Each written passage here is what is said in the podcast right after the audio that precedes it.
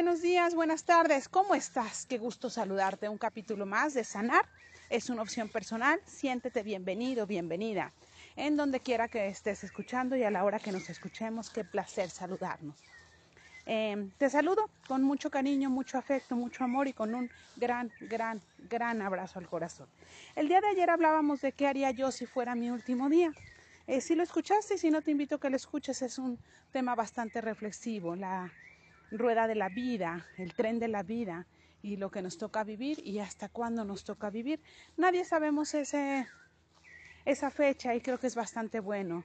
Ni siquiera todos aquellos que usamos oráculo y eso tenemos permitido saberlo. ¿Por qué? Porque es algo que nos está velado, quiere decir que está guardado. Nos haría mucho daño saber quizá la fecha de nuestra muerte. ¿Por qué? O no haríamos nada o quisiéramos hacerlo todo, pero nos quedamos cortos en los dos lugares. ¿Te parece? Eso le toca al Creador. Y pues bueno, dejemos las manos del Creador lo que a él le toca. ¿Te parece? Lo que nos toca a nosotros es hacerlo humanamente posible. Hoy te voy a platicar. En la mañana me despierto temprano y una paciente me habla para platicarme de un tema de salud de su papi. Me platica que está mal y que tiene que pasar un proceso de salud importante, bastante importante, en donde él va a tener la necesidad de perder una pieza de su cuerpo. Por supuesto, esta plática es muy dolorosa muy, muy, muy dolorosa para ella, por supuesto, porque pues está con el papá y toda esta enfermedad y cómo yo apoyo a alguien que amo. ¿Cómo apoyo a alguien que amo si también me duele a mí? Esa es su pregunta. Entonces, lo primero que yo le comento, y espero que a ti te funcione esto que estamos platicando, lo primero que debo saber es que en esta vida no soy la fuerte o el fuerte, que también me duele a mí, que también me duele a mí su pérdida porque lo amo, pero no es mi pérdida que yo tengo que tener una escucha amorosa, empática, compasiva y entender el dolor del otro sin dejar de sufrir el mío. Si yo lloro el dolor, me creo protagonista de este evento. Entonces, tengo que aprender a escucharlo con amor, con paciencia, con ternura, sin procurar eh, guardar mis lágrimas o disimular mi dolor. No hace falta, no hace falta. Nos amamos y el amor habla de dolor, de tristeza, de alegría. A veces hay lágrimas de alegría. Cuando alguien nace lloramos todos. Cuando alguien muere lloramos todos. Entonces, Compartimos nuestro amor, nuestras lágrimas, nuestra alegría, pero no somos protagonistas de su dolor. Es súper importante lo que te digo. Es su dolor, es su duelo, él o ella son los que lo están padeciendo. Nosotros somos acompañantes, testigos de su padecer, amorosamente testigos, pero no es nuestro y sin embargo nos duele. Hay dos procesos. Primero yo le platicaba el proceso del duelo.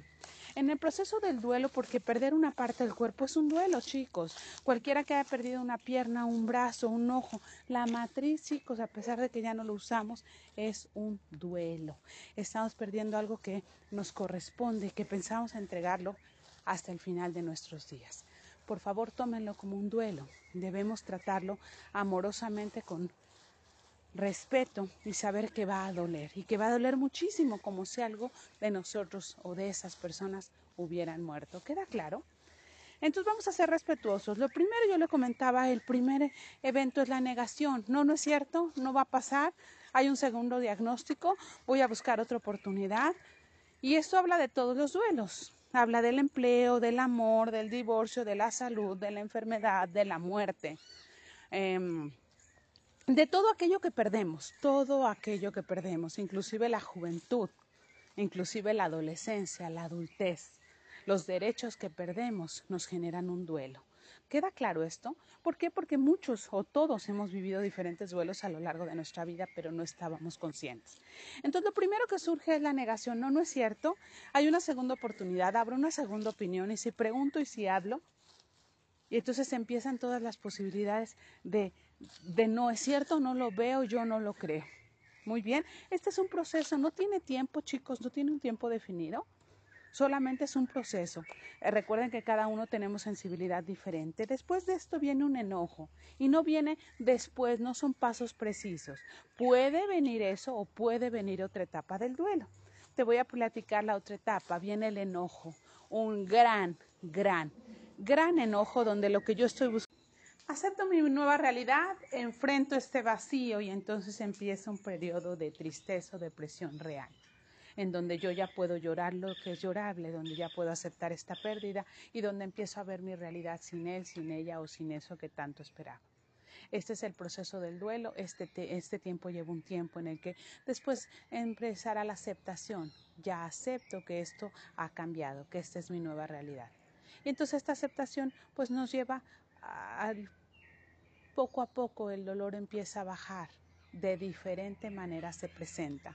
Poco a poco hay duelos que quizá no se pueden sanar, pero finalmente el dolor cesa un poco. Cada vez que recuerdas este momento que, o que lo vives o alguien te lo recuerda, vuelve a brotar el dolor y cada vez será un dolor menor, un dolor menor y un dolor menor. Así es como se manejan los procesos del duelo, chicos, chicas. Así es como se manejan en la vida no tienen un, no es un proceso continuo, regresas, vas, subes, bajas, es un tiempo. Cada uno de nosotros lo maneja de manera diferente. El tema de hoy es cuando es tu duelo, este es el proceso y cuando es del otro, por favor, cuando es del otro, tengo que tener una escucha amorosa, una escucha consciente, una escucha presente, escucharlo, entenderlo y dejarlo que llore, que se enoje, que grite, que negocie. Está en su proceso, tú ya sabes que es un proceso. En algún momento caerá en la aceptación y entonces hablarán con palabras diferentes. Por lo tanto, hoy solo lo escuchas con amor y entiendes que su dolor es más grande que su entendimiento. ¿Te parece? Estos son los procesos del duelo. Por favor, si alguien está dolido, abrázalo, quizá las palabras sobran. A veces las palabras no son las apropiadas. Una escucha amorosa. A veces va a tirar vómito verbal y groserías y va a maldecir está bien, es parte del duelo. A veces llorar y querer hacer negociación es parte del duelo. A veces aceptar el vacío es parte del duelo. Tu trabajo solidario y amoroso es estar al lado del que tiene dolor, a veces con solo una escucha amorosa, con silencio y un lindo abrazo, con las manos en sus manos. ¿Qué quieres que hagamos? Oramos, pedimos, preguntamos, escribimos, caminamos. ¿Qué quieres que hagamos? ¿Qué te hará sentir mejor? Y guardamos silencio.